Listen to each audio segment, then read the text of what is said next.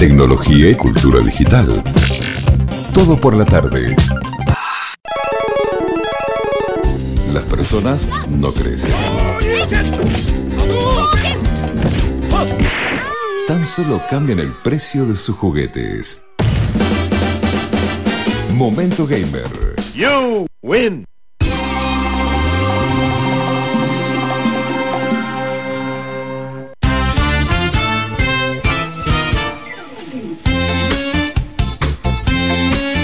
Cuatro de la tarde, 38 minutos. Ya sé que fue muy malo, perdón. Perdón, perdón, Ignacio Sainz. Le pido mil disculpas. No, igual fue No mejor lo que el de la estamos semana pasada. Para que no lo escuchamos. Uh, qué lío, qué lío se hizo. Pará, eh, silenciate. ¿Estoy, silenciate. estoy silenciada? No, no, vos no estás silenciada. Uy, Ah, qué lío. perdón, puse- acá. Uy, qué lío. qué es que, es que eh, había Ahora puesto que no haya volumen. Ahora sí, ahora sí. Eh, había puesto sin volumen. Pero no silenciada. No silenciado. Perdón, disculpen. Feliz día de internet. Sí, Feliz feliz, día de internet. ¿cómo Perdón, estás? no estabas muteada. Eh, era, el- Claro. era al revés, no estabas muteada. Bueno, ¿cómo le va, Ignacio Sainz? ¿Qué dice? Feliz día. Bien, bien, me va. me- acá acá reci- eh, re- eh, celebrando, celebrando y reciclando y eh, haciendo. Sí. me- La verdad me sorprendió que, que chocaran tantos tantos días a la vez, pero, pero bueno, una No linda. a hacer todas las actividades. Claro, todas las actividades. Eh, reciclando internet, que es lo que uno hace bastante seguido, en internet, especialmente en el, en el rubro nuestro, en donde, bueno, llegan las noticias así a toda velocidad y uno tiene que más o menos procesar el contenido, ¿no? Porque un día, fue un- es un día raro para internet. No sé si, si escucharon lo de Warner Media y Discovery. No, No. eso no. Eh, hay- eh, la, la- la, mm, empresa AT&T, la empresa de comunicaciones más grande de. Estados Unidos, Sí. eh, son los son los dueños de Warner Media, HBO Max y todo, los, ci- los cines, todo. Y acaban de, de soltar la empresa, acaban de desdoblar su empresa. Por un lado, AT&T, la empresa de comunicaciones, y por el otro, Warner, la empresa de contenido, se lo vendieron a Discovery, No. el canal de cable. Entonces se creó un monstruo entre Warner y Discovery. o sea, Discovery. más, más concentración de, de empresas de contenido Wow. y eh, es toda esta idea de que una empresa de comunicaciones, o sea, una empresa de internet, Sí. tenía que tener también eh, contenido, esta, esta idea acaba de desaparecer Sí. de un momento para otro. Es un cambio, Sí, un importante. cisma, la verdad.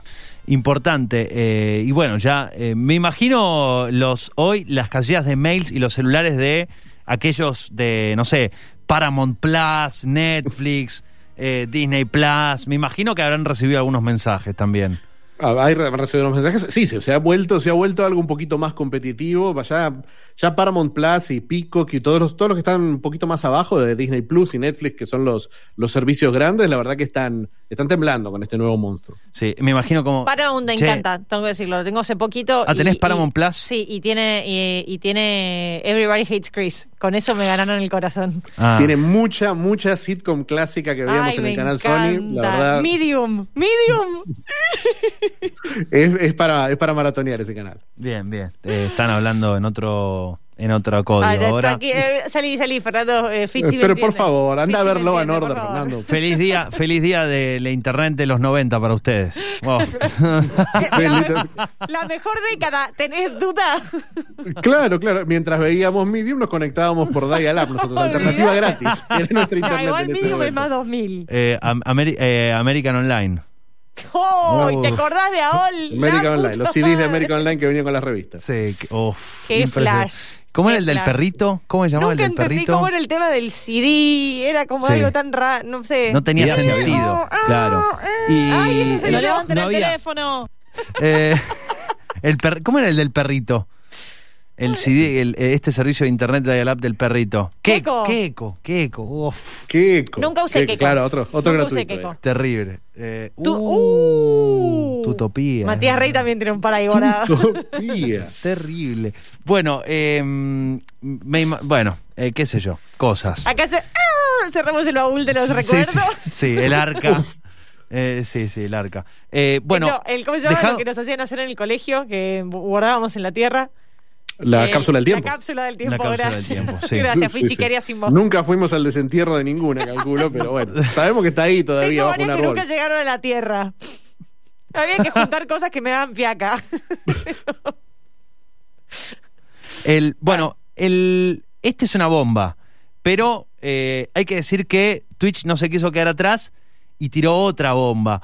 Eh, hay varias cosas para ir charlando hoy. Sé que tenías preparadas cosas relacionadas a estos dos días que confluyen hoy, que ambos, como decíamos recién en la previa, tocan de cerca la industria de los videojuegos. Por un lado, Internet, por supuesto, y por otro lado, el tema del, Día Mundial del Reciclado, porque en definitiva es una industria que produce eh, produce, digo, un montón de, vamos a hablar de- por un lado de consolas, pero por otro lado podemos hablar en cuanto a reciclado y sustentabilidad, lo que pasa, lo que está pasando hoy, por ejemplo, con sin ir más lejos las placas de video y, el, minado de criptomonedas. Digo, para hablar de reciclado o reciclaje y sustentabilidad hay bastante dentro de lo que es el mundo de, digo, no solamente de internet, sino del mundo de los videojuegos particularmente. Pero Twitch hoy tiró una bomba, me parece que podemos arrancar con eso, que es muy importante, ¿no? Movió las piezas del tablero.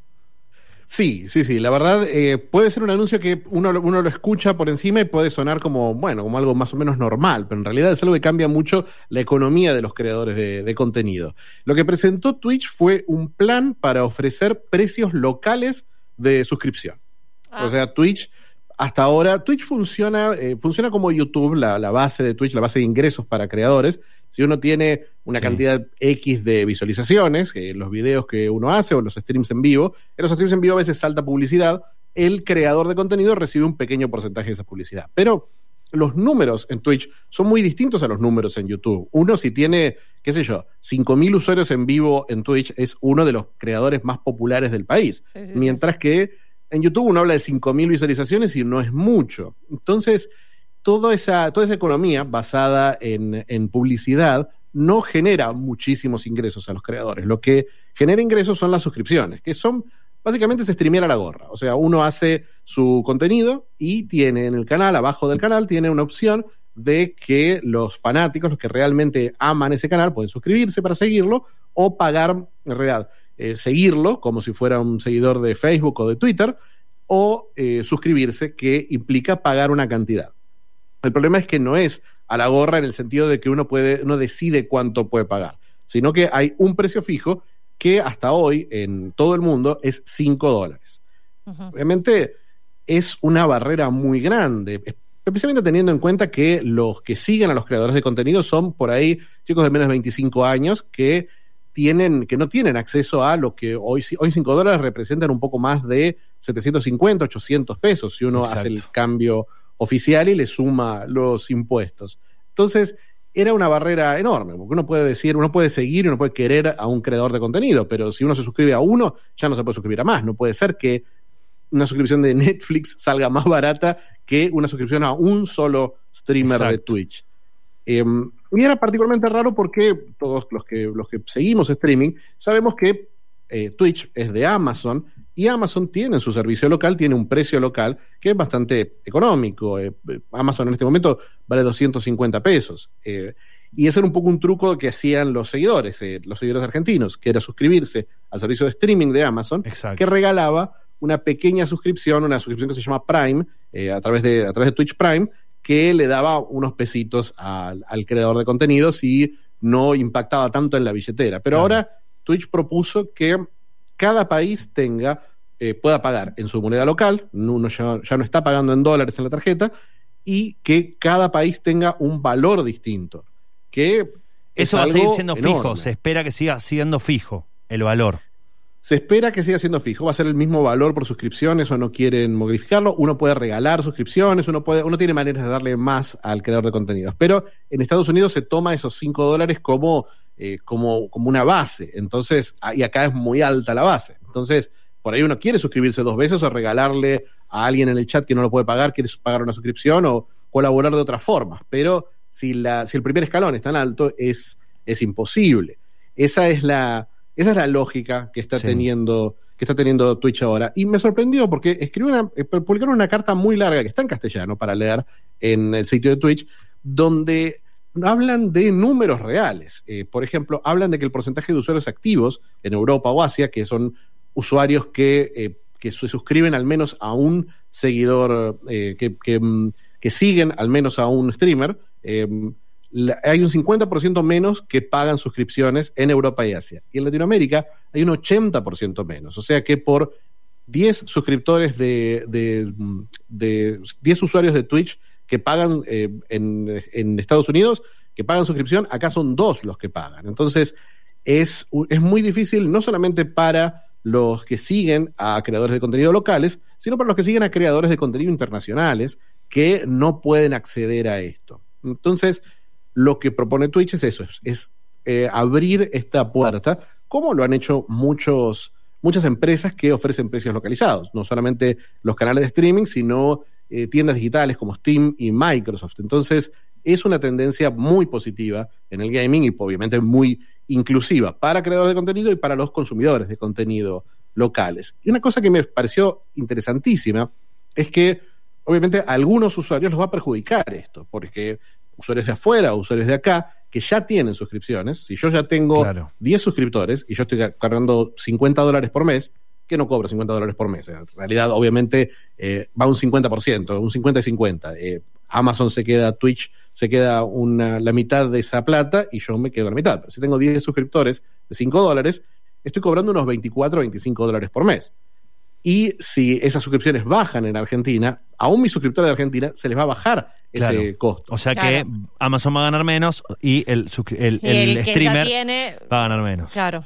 Entonces, lo que propone Twitch es que va a subsidiar a estos creadores en base a la cantidad de promedio de suscripciones que hayas tenido en los últimos meses. Si vos tuviste estas suscripciones en los últimos 5 o 6 meses y mantenés la misma cantidad de horas de stream y una serie de reglas específicas que hay que seguir, te, va, te van a pagar esos 5, te van a pagar lo que te tocaría, obviamente no son los 5 O dólares, sea, pero te, te, van a pagar te van a dar el te tarifa 100%, previa. digamos, básicamente. te van, a, dar- te van a dar el 100% durante tres meses, eh, después tres meses más te van a dar el 75%, tres meses más te van a dar el 50%, tres meses más el 25%. O sea que a lo largo de un año va a haber un subsidio que se va a ir reduciendo de a poco. La verdad es una, es una iniciativa arriesgada porque me imagino que le, le costará equiparar eso a Amazon, pero obviamente es una, una jugada que busca evitar que empiecen a surgir alternativas locales Claro. o que YouTube, Que, que, se sí tiene- vayan.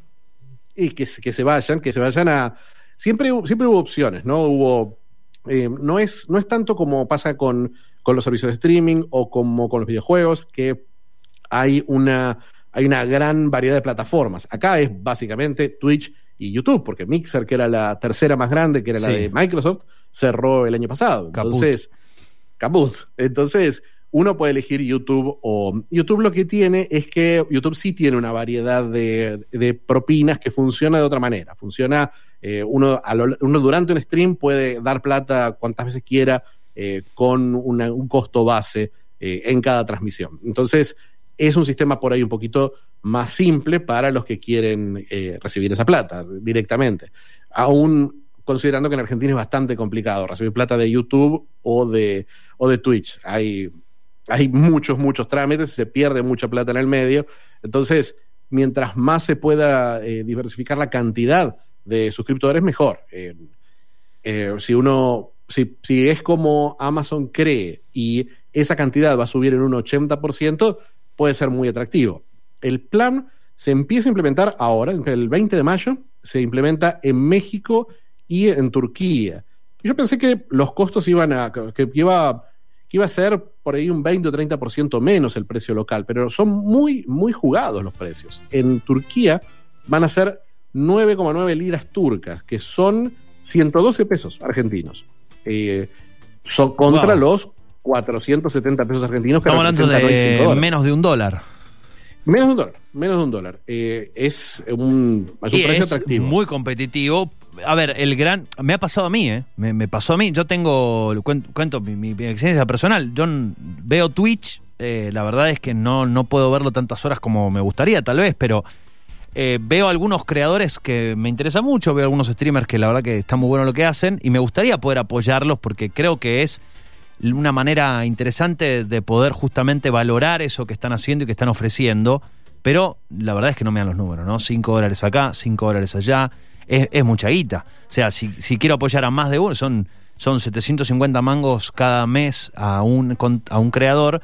Eh, entonces la alternativa que sé que muchos en Argentina, me imagino que en otros países de Latinoamérica tendrán sus soluciones locales, es eh, usar cafecito, por ejemplo, ¿no? Che, no me querés eh, pagar la suscripción acá, ¿querés valorar mi contenido? Bueno, andate para cafecito, me pagás Derivalo, ahí sí, y ahí elegís cuánto querés pagarme. Eh, Claro. Y Entonces, llega son- directamente. pero hay que decir que no vale lo mismo que una suscripción, porque tal vez un mes me pones plata y al otro mes te olvidaste. O sea, digo, está bueno cuando hay una infraestructura que de alguna manera ya automatiza que te suscribís al canal y es algo como más oficial, ¿no? No es como una decisión aislada. Sí, Es versus una que la infraestructura que es otra parte de la misma plataforma. puede Exacto. ser accesible a más personas. Totalmente, totalmente. Todavía, eh, hace un tiempo Twitch tenía servicios de pago alternativos, pagos en efectivo tipo eh, pago fácil, Rap- Rapipago, Sí. pero en- con los últimos cambios, con los últimos cambios impositivos, no pudo tener más los planes en efectivo, lo que es una pena.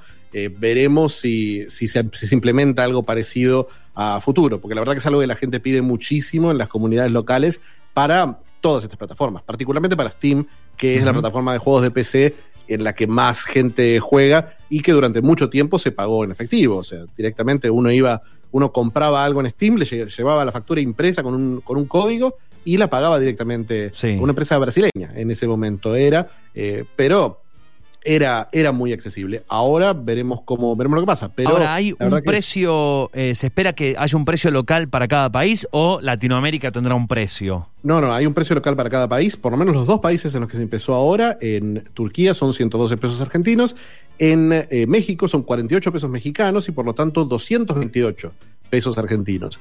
Eh, la escala, no sé qué escala estará usando Amazon en este momento, pero eh, en Steam, en generalmente en los precios locales, en la, la comparación que se hace con las economías locales, nosotros estamos más cerca de Turquía que de México, obviamente. Entonces, el, Turquía es, un- es un- una comparación bastante interesante porque es el precio, el precio argentino de juegos de Steam es generalmente el mismo, exactamente el mismo que en Turquía. Mira. Entonces, ahí tenemos una, tenemos una, una alternativa que vale la pena. Y la verdad que puede ser algo muy positivo para, para, qué sé yo, para creadores de contenido en Twitch que son eh, distintos, ¿no? Que tienen por ahí una comunidad que los quiere mucho, que los sigue mucho, pero no es tan masiva como para generar un ingreso eh, a través de visualizaciones solamente. Sabemos que, a ver, Ibai con sus miles de seguidores tal vez no le cambie tanto la cuenta, eh, porque, bueno, muchos de sus seguidores, probablemente muchos en Argentina paguen, pero bueno, tiene un gran, un gran público o hispanohablante eh, que está repartido en todo el globo,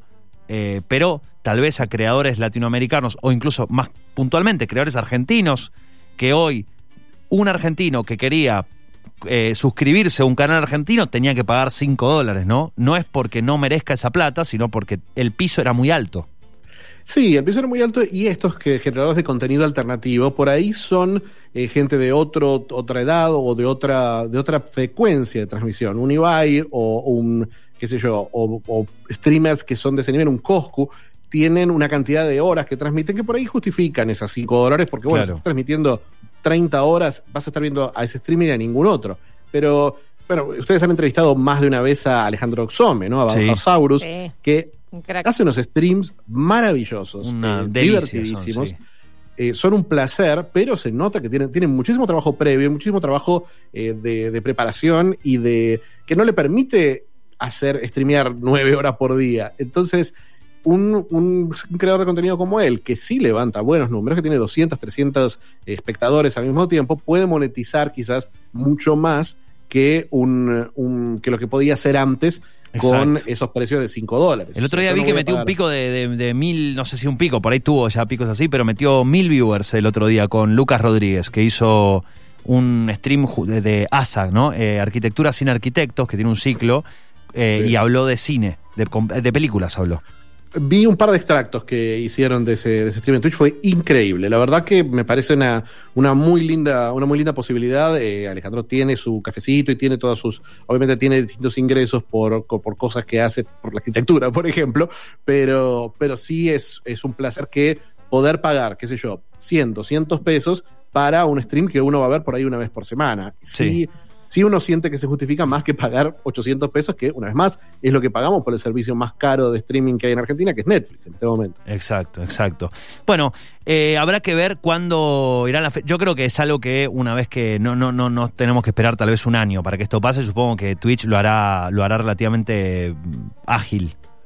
Eh, no, esto, esto va a ser inmediato. Esto va a ser probablemente en junio, julio ya vamos a tener esta, esta opción. Bueno, eh, me imagino estarán muy contentos, ¿eh? los creadores, eh, los, los streamers eh, de Twitch eh, Latinoamérica y otras regiones también estarán muy contentos. Una gran noticia, la verdad, piensen, la verdad que es, es también esto para, son noticias, imagínense, todavía en Argentina por ahí nos cuesta pensar en el streamer eh, o en, en el ser streamer como una profesión. Digo, me parece que todavía en Argentina tenemos algunas concepciones a, a ir modificando, a ir eh, ayornándonos, pero piensen qué decisiones que toma una empresa, ¿no? Uno tiene un trabajo que se basa en una plataforma y esa empresa toma decisiones sin preguntarte demasiado, tal vez. Eh, Y eso depende, de eso depende el futuro de tu economía, ¿no? O el presente de tu economía, mejor dicho. Así que imagínense lo que puede impactar esto para un montón de personas que hoy tal vez no es su único ingreso, pero tal vez es un ingreso importante en su mes. Eh, cuántas personas lo vean, porque tiene mucho trabajo. Streamers como el que mencionabas vos, Fichi, eh, Alejandro, tiene un laburazo detrás de cada presentación, de cada stream. Así que es buenísimo y, y me pone contento porque me imagino que ellos también verán ese impacto en básicamente su trabajo y sus ingresos, o sea, su laburo. Sí, sí, sí. Y mientras, como todo, mientras uno más pueda diversificar esa, esa cantidad, esa- esos, esos espectadores que no puedan, que no, no dependa de 15 espectadores, sino que por ahí dependa de 50, es, eh, es algo que resulta más sustentable eh, solamente por la cantidad, porque si se caen Exacto. tres de esos espectadores, uno pierde un montón, mientras que si se caen tres cuando uno tiene 50 es distinto. Es, la verdad es, es una es una alternativa que espero que la implementen lo más rápido posible y espero que también simplifiquen el otro lado de Twitch, que es poder sacar esa plata de Twitch, que suele ser bastante, bastante complicado, el tema de las transferencias, el tema de la cantidad mínima que uno necesita. eh, termina, uno termina sacándola, pero, pero bueno, es difícil. Creo que, no, no recuerdo, pero creo que es la primera vez que tenemos un top 5 en este segmento, ¿puede ser? No, la verdad, no, en, por lo menos en, en el momento gamer, creo que sí es la primera vez que, que hemos tenido un top 5. Eh, la verdad que es un top 5 mentiroso, porque es un top 5 de. Quería decir la cosa, pero hay cinco puntos que, que me compiten, así que no puedo, no puedo decirme por uno solo. Eh, eh, es como un top 5 obligado, no, no, no, no Claro. hay otra forma. Tiene Es los cinco a la final, más que un top 5. Ok, ok. Bueno, cinco, eh, cinco puntos que, en definitiva, cinco, cinco puntos que relacionan Internet con el mundo de los videojuegos, o cinco formas en las que Internet vino a cambiar el mundo de, de los videojuegos. Lo que creo que vino a hacer Internet fue a, eh, a- a acelerar cambios que ya estaban en proceso. Eh, Bien. cada uno de, las, de, de los aspectos de Internet ya estaban un poquito en, en desarrollo en servicios como las BBS, que, que me imagino que, que por lo menos habrán leído, recordado, no sé si, si alguna vez llegaron a conectarse a BBS, que eran como pequeñas internets que existían en la máquina de un señor en un sótano de su casa, eh, que eran, eh, esa era la forma de conectarse antes, uno se conectaba por un modem a un servicio específico donde había foros de discusión, había descargas, había una cantidad de usuarios básicos, pero un foro más o menos cerrado, eh, que tenía una cantidad de X de líneas telefónicas, y uno podía conectarse, escribir qué le pareció el capítulo de los Caballeros del Sí. Zodíaco, de conectarse y tres días después conectarse de vuelta y ver un montón de respuestas diciendo cómo te va a haber gustado ese capítulo. Eh, no estoy hablando de experiencias personales, por supuesto, pero era un buen capítulo. Lo bueno Eh, es que eh, no había, no, no había, no sé si había foro bardo, pero, eh, o tal- pero tenía otro timing el foro bardo. Era, era un forobardo, era un forobardo más pensado, eran argumentos por ahí un poquito más desarrollados, pero forobardo eh, siempre fue forobardo eh, en las BBS o en la precursora de los foros, que es un servicio eh, que se llamaba Usenet, que era una especie de era, era por ahí una internet precaria en el sentido de que sí era un servicio único que estaba al que uno accedía a distintos servidores donde eran como un, macro foro de discusión. Eh, los archivos de Usenet están disponibles, se pueden encontrar en internet y son discusiones antediluvianas, pero muy, muy interesantes. Creo que es una de las, uno de esos, en ese top 5 tiene que estar claro ese, ese punto.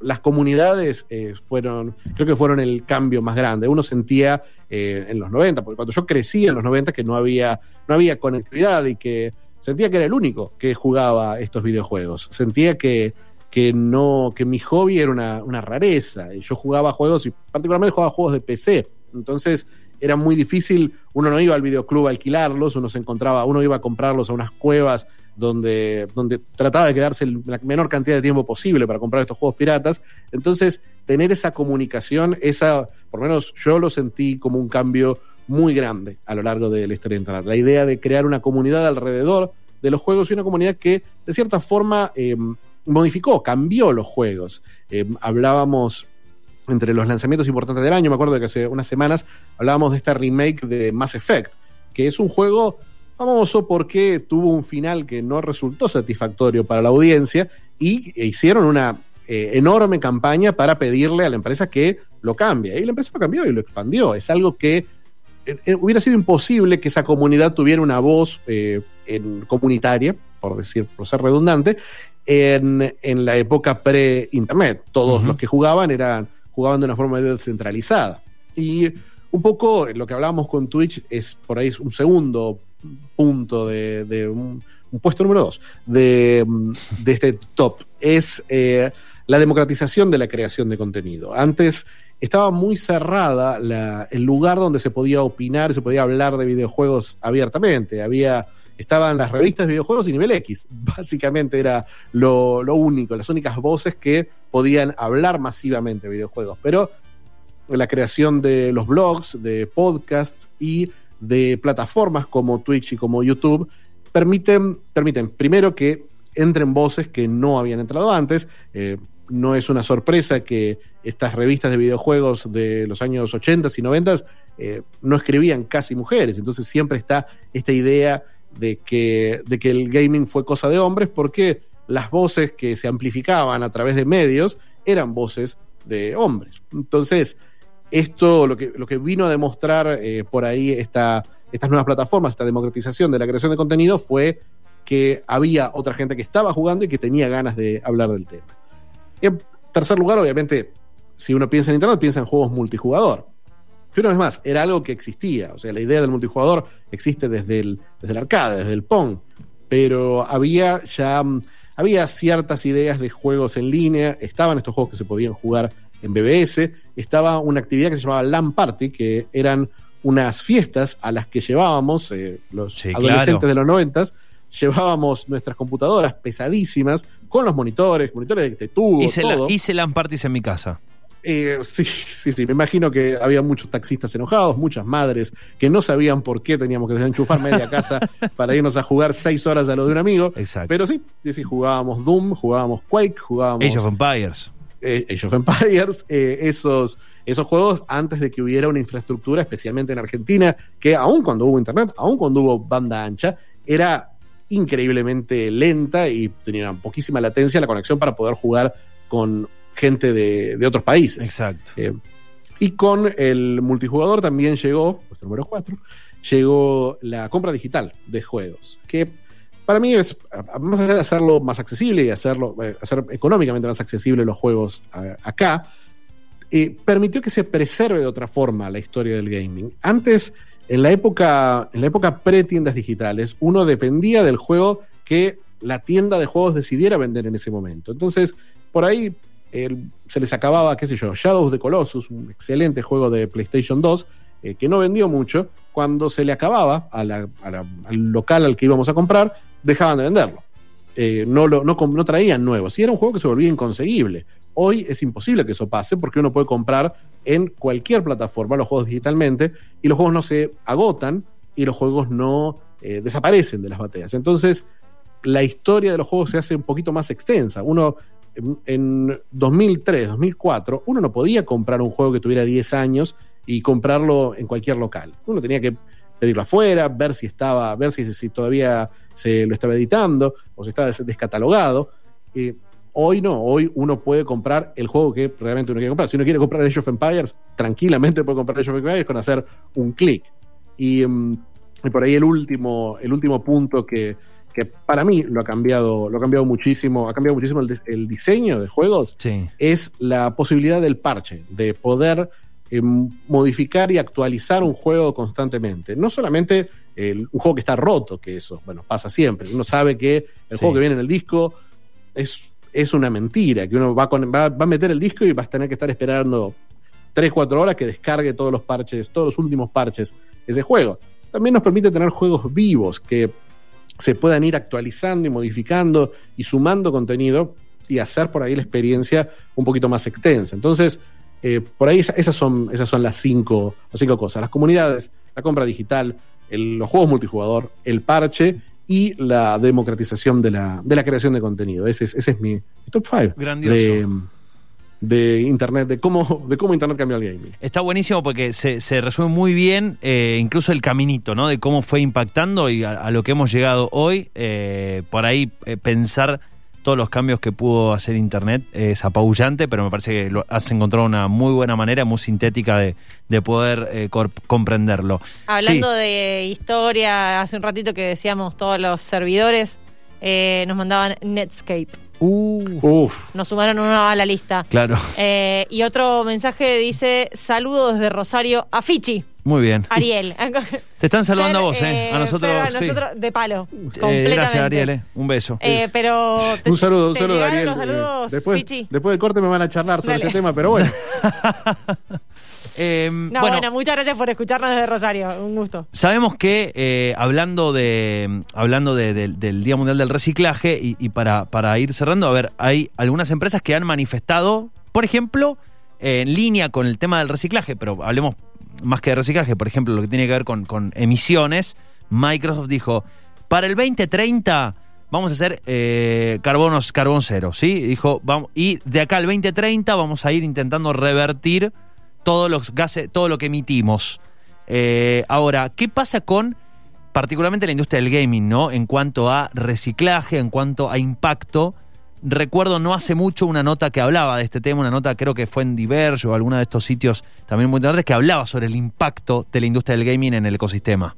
Sí, una nota que salió en Wired. En Wired, sí. eh, Justamente en la época que estaban saliendo las nuevas consolas. Exacto. Eh, la verdad que es impresionante el impacto que tienen, no solamente por las consolas en sí, eh, porque tienen todo lo, toda la, toda la, la lista de, de- de crímenes contra el medio ambiente, tienen todos los puntos, tienen todas las fichas. Tienen, eh, por ejemplo, los minerales de zona de conflicto.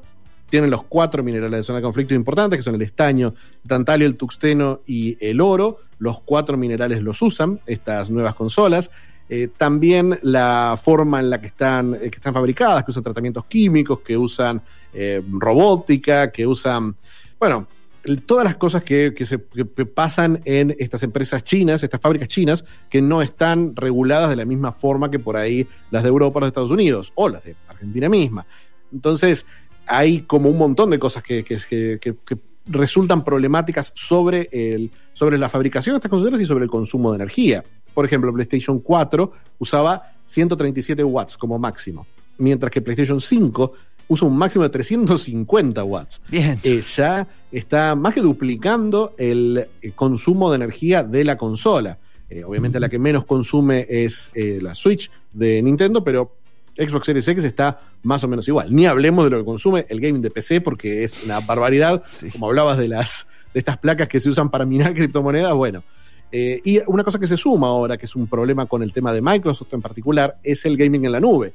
Porque uno habla del impacto que pueden tener esos 350 watts y es mínimo cuando lo comparamos con, el impacto que tiene un data center, que es, eh, que es quizás, junto con la Bitcoin, es quizás la gran problemática de la tecnología moderna. Son, uno no puede imaginar la tecnología moderna sin el uso de data centers, pero no existe una aplicación que utilice más energía que, esa, porque el Bitcoin, eh, Bitcoin utiliza menos, pero utiliza más o menos, tampoco es que no utiliza poca, pero el Bitcoin, las NFTs, todo este, este tema de generación, eh, de generación en la blockchain, eh, es algo que, con lo que todavía resulta difícil lidiar. Como me imagino habrán hablado de los tweets de Elon Musk a lo largo Sí, de, sí, de la sí. semana y de este, de este impacto sobre la, sobre la, mm, sobre la industria. Eh, el año pasado, en realidad en 2019, todas estas empresas de videojuegos, eh, incluyendo Sony, Microsoft, Nintendo y varias más, incluyendo empresas chinas, eh, se unieron en una iniciativa que se llama Playing for the Planet, con las, que es una iniciativa de las Naciones Unidas, que es, por ahora, es un poco como decías vos lo de Microsoft, ¿no? Son, eh, decimos, bueno, en 2000X vamos a hacer carbón cero, eh, Sony es un poquito más conservadora, eh, obviamente siendo una empresa de hardware y no de software no pueden hablar de 2030, pero dicen que en 2050 van a tener emisiones cero y que por supuesto van a estar en camino. Pero hablando del tema específico de reciclaje, hay, cada una de ellas tiene sus alternativas. Eh, muchas de estas empresas reciben las consolas. Obviamente una consola usada no es, un, no es algo que, no, es un bien eh, que no tenga valor. Eh, una consola usada, mientras funcione, uno sabe que puede seguir circulando a lo largo del mercado. Hoy, en un sitio de, de subastas o en un grupo de Facebook de compraventa, un Family Game o una PlayStation 2 tiene cierto valor. No es muchísimo, pero no es algo, no es una- algo que uno tenga que llevar a un punto verde para, para Claro. reciclarlo. O sea, es, es algo que todavía puede circular. En, en Estados Unidos hay mucho más interés en ese trabajo de refurbishing y de, y de reventa. Y hay, eh, hay fundaciones que usan estas consolas y las regalan. Por ejemplo, Child's Play, que es una, una fundación que tiene ya unos 20 años, eh, toma estas consolas usadas, les hace un trabajo de mantenimiento y se las da a chicos que están, que tienen eh, enfermedades que los obligan a estar, eh, a estar inmóviles. Y entonces, eh, más o menos, es como que esos juegos. Hacerlo más un- llevadero. ¿Cómo, cómo? Para hacerlo más llevadero. para hacerlo un poco más llevadero. Y la verdad que sí es una, una, una organización eh, caritativa que ha funcionado muy bien. Y hay otras organizaciones como eh, Declutter o Buyback World que lo que hacen es tomar una consola de uno a- como una especie de consignación, una consola usada, y venderla en estos sitios y foros de compraventa llevándose un porcentaje. Porque tampoco también es bastante engorroso el tema de tener una, una consola ahí, esperar que lleguen las ofertas. Entonces, ese reciclaje ya, ese reciclaje práctico y, y económicamente por ahí valioso, sí tiene un, un- sí tiene, sí tiene una, una infraestructura que por ahí podríamos ver acá más adelante. Eh, y si no, las empresas, cada una de estas empresas trabaja con centros de reciclaje que reciben estas consolas. Eh, Microsoft uno se los tiene que llevar a las Microsoft Stores, pero Nintendo, por ejemplo, tiene, un- una enorme variedad de, de opciones para, para devolver una consola que no anda. Eh, uno no solamente puede mandar, qué sé yo, una Nintendo DS o una Switch que ya no anda, uno la puede mandar, uno manda un mail a Nintendo, Nintendo le da una etiqueta y uno puede mandar eh, gratis esa, esa consola para que Nintendo la recicle. Es más, Nintendo no solo, eh, no solo toma consolas de Nintendo, sino que si uno es cliente de Nintendo, toma una Xbox, una PlayStation, lo que sea. Ah. Lo que uno quiera reciclar, eh, Nintendo lo acepta y lo recicla. Por ahora, no. Ninguna de estas empresas tiene, como pasa con Apple, ninguna de estas empresas tiene un plan de refurbish eh, que sea accesible a los usuarios. Uno no puede comprar estas, estas consolas por un valor menor. Claro. Obviamente hay, hay, una, hay razones económicas por las que esto no se puede hacer, pero la mayoría de los componentes, a diferencia de los celulares, que eh, los celulares por la arquitectura eh, hacen, hacen casi imposible recuperar los componentes que se usan en la fabricación. Eh, en el caso de las consolas, la mayoría de los componentes sí se puede recuperar, entonces sí tiene un poco más de sentido el reciclado.